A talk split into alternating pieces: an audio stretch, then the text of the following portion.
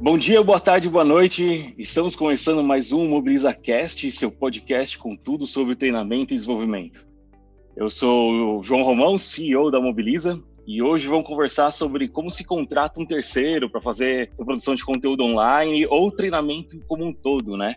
Para explicar para a gente como funciona esse processo de decisão e até mesmo como funciona esse processo dentro da empresa, a gente vai conversar com a Jéssica Palácio, analista sênior de treinamento e desenvolvimento no segmento de petróleo e gás, que é de uma empresa que a gente conhece bem, a Musiquinha, que uhum. atuou no, desenho, no redesenho da universidade corporativa da empresa e também já passou pela área de treinamento e desenvolvimento do segmento de varejo de moda. Oi, Jéssica, tudo bem? Olá, tudo bem, João? Olá, pessoal. Seja bem-vindos a mais esse podcast. Jéssica, para a gente começar aqui a entender um, um pouco melhor, é, como que você chegou em treinamento e desenvolvimento? Como que começou a tua carreira nessa frente? Na verdade, a minha primeira decisão para ir para recursos humanos, a princípio, foi através da minha formação. Então, eu sou formada em psicologia. Eu iniciei meu, a minha carreira, como você comentou, em, em varejo, com foco em moda. E aí, a minha primeira experiência foi, de fato, com foco também de seleção e logo em seguida eu fiz uma migração para a área de treinamento e desenvolvimento, onde eu falo que eu me encontrei. Então, de fato, é, é o que eu gosto de fazer, se preocupar com o desenvolvimento das pessoas, é, apoiá-los no desenvolvimento da carreira, para que eles possam ter novos conhecimentos, novas habilidades. Isso é o que de fato me move aí todos os dias para seguir. Quanto tempo você ficou em, em talentos, em RH, antes de ir para treinamento e desenvolvimento? Eu fiquei em, em Talent Acquisition, em recrutamento e seleção, uma média de um ano. E aí, na sequência, eu comecei a atuar em treinamento e desenvolvimento. E aí, eu já tenho uma experiência de sete anos. Legal. E você ficou na área de, de varejo de moda há quanto tempo, mais ou menos? Quase seis anos e depois migrei para o segmento de petróleo e gás. Você achou que o desafio mudou? Você acha que o desafio foi muito diferente de uma, de uma, de uma empresa para outra, sendo um segmento totalmente diferente? Quando a gente fala de business, né, de negócio, isso é completamente diferente. Aí a gente lida com, com adversidades e, e, e problemas diferentes na, é, em, no segmento.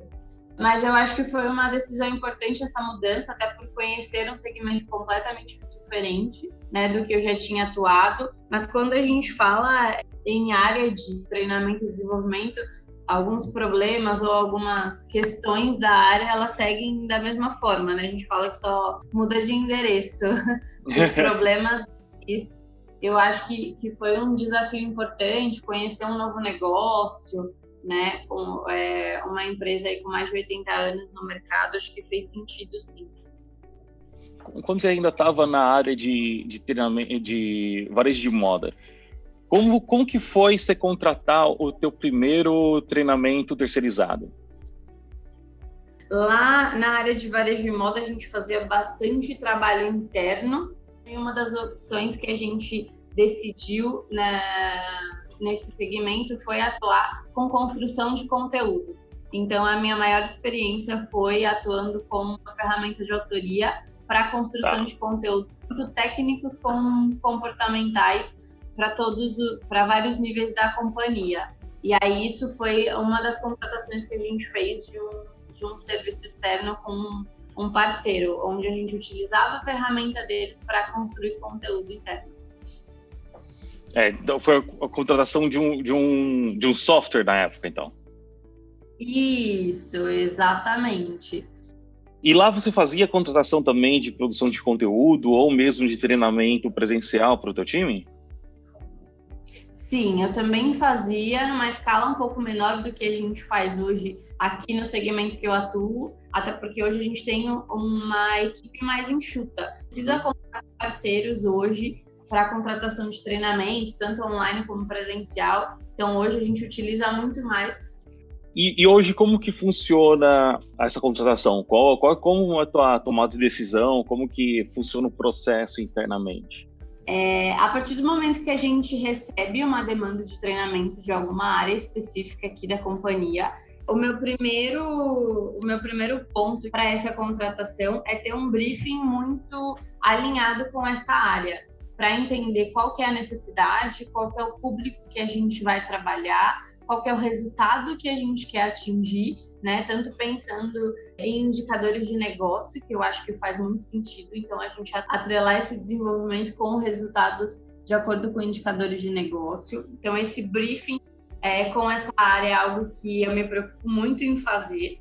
Um próximo passo para essa para esse trabalho é realizar um bom diagnóstico. Então, quando a gente entende com o cliente qual é a necessidade, qual é o público que a gente quer atingir e o resultado, é a hora de ouvir o nosso cliente, né? Então, a gente sempre fala é, aqui na companhia de ter o cliente no centro, isso pensando nos nossos clientes internos, então a gente vai ouvir essas pessoas, entender quais são é, os conhecimentos e habilidades que ele precisa para a cadeira atual, para de fato elaborar e construir uma proposta de aprendizagem que faça sentido, tá? Então a tua área é uma área central que atende vários setores dentro da tua empresa? Isso. Hoje na nossa é, na nossa construção de educação corporativa a gente tem uma área de treinamento e desenvolvimento hoje é, corporativa que fica responsável por todas as demandas de T&D da companhia. Então, toda necessidade de treinamento ou desenvolvimento de uma equipe que a gente tenha aqui, é, nós somos responsáveis em seguir com essa demanda. Legal. E como que vem essa demanda num primeiro momento? No primeiro momento, é, a gente tem rodadas com os, os nossos clientes para entender se a gente tem algum, se tem alguma demanda emergente que a gente precisa atuar. Então, anualmente a gente faz o nosso planejamento de RH e aí a gente senta com as áreas, com os gestores para entender Legal. se tem alguma demanda de o que, que a gente pode apoiar, isso anualmente. E também temos demandas que às vezes chegam para nós, algo de urgência, algo que a gente precisa tocar de um novo projeto, de, um, de uma nova estratégia da área, então a gente recebe isso também das áreas e a gente trata nesse sentido. Puxa, que legal, vocês são proativos então em, em entender nas áreas, isso é anualmente, você falou, né? Para entender se então a gente... Diga. A gente tem hoje o nosso planejamento orçamentário anualmente, alinhando isso junto com as áreas para entender quais são as demandas de treinamento que a gente pode apoiar, né? E aí, como que funciona? Uma vez você pegou essas demandas, como, o que, que vocês fazem? Existe uma priorização? Como que vocês atuam a partir desse, dessa passo, desse passo? A partir do momento que a gente é, entende essas necessidades de treinamento com as áreas, a gente vai olhar isso junto com a estratégia da empresa. Então, a gente vai entender o que hoje faz sentido para priorizar, isso muito alinhado com toda a liderança, para entender qual será o foco da área para o próximo ano tá? E a partir disso, a gente começa todo esse trabalho que eu comentei. Então, a partir do momento que a gente recebe uma demanda, a gente faz um alinhamento do briefing com essa necessidade, realizamos um bom diagnóstico, seguimos para desenhar. Então, aqui internamente, a gente desenha o que, que a gente vai ofertar como proposta de aprendizagem para essa demanda, e aí a gente pensa em, em qual parceiro a gente quer atuar, qual fornecedor vai nos apoiar nesse sentido sendo um treinamento online, sendo um treinamento presencial, sendo um vídeo e tudo mais. Bom, ô Jéssica, agora me conta quem, para quem está começando agora e vai fazer a primeira terceirização, né? Vai contratar um terceiro. O que, que você gostaria que alguém tivesse te dito lá, lá no início para facilitar o processo? O que, que você acha que você deveria ter aprendido lá no início para facilitar a primeira contratação? Eu acho que um ponto importante para a gente atuar e que para mim fez diferença é fazer benchmark com outras empresas. Então, ver que é, o que outras empresas estão fazendo, para a gente perceber que às vezes tem soluções que a gente não está pensando que outra, outra empresa está pensando, ou um fornecedor que eles estão utilizando que fez sentido para eles, que a gente pode conhecer. Então, eu acho que esse benchmark faz sentido e também participar de fóruns de treinamento para a gente poder aí trabalhar um network, conhecer outros fornecedores, conhecer outras empresas para poder apoiar nesse sentido. Eu acho que faz é importante para o processo de contratação de um treinamento e também para o nosso desenvolvimento como área de treinamento também, né? Legal, e, mas tem alguma coisa em específico, algum detalhe em específico que, que foi a virada de chave que facilitou o teu processo durante a tua experiência? Olha, tiver, tudo durante... bem também. Eu estou pensando aqui um pouco mais nesse processo de contratação de um parceiro para apoiar nesse sentido, eu sempre me preocupo muito em relação à qualidade da entrega, ao prazo e, e um ponto que para mim faz muito sentido é a questão do atendimento. Então, a gente tem aí diversos fornecedores para nos apoiar em relação à contratação de treinamento, criação de conteúdo online e tudo mais, mas esse trabalho de, de ter um bom atendimento acho que faz toda a diferença para essa contratação. A gente está falando aqui de como, como que é o caminho correto, né, o caminho bonito do, da, da contratação de um terceiro, você consegue me contar um caso de alguma contratação, algum processo que, que deu errado, que, que não funcionou bem? Bom, aqui na companhia a gente se preocupa muito com essa questão de prazos estar dentro da política e tudo mais. Então a gente precisa sempre se preocupar em quando a gente tiver uma contratação de um novo fornecedor, a gente tem que realizar cadastro desse fornecedor, a gente precisa atuar junto com a área de compras para esse trabalho e sempre ter três cotações, né? Então, isso a gente sempre se preocupa. Às vezes, dependendo do prazo da entrega que a gente tem, é um pouco difícil atuar nisso, então a gente já teve algumas alguns casos que a gente seguiu apenas com um fornecedor e aí a gente precisou alinhar isso aqui internamente, mas a gente sempre se preocupa em atuar de, de, é, de forma que esteja igual que a política da empresa manda. Então, tendo três cotações, a gente avaliando isso junto com a área de compras, entendendo se esse fornecedor vai de fato é, nos apoiar no resultado para essa demanda de treinamento. Nessa contratação, tem algum algum sinal que você já percebeu que de algum fornecedor que te deu um alerta para você escolher um outro ou que é, na, tua, na tua tomada de decisão foram, foi um ponto crucial, assim, de falar, não, não, eu não vou seguir para esse caminho, vou seguir para um outro caminho. Algum, algum caso específico que você consiga contar?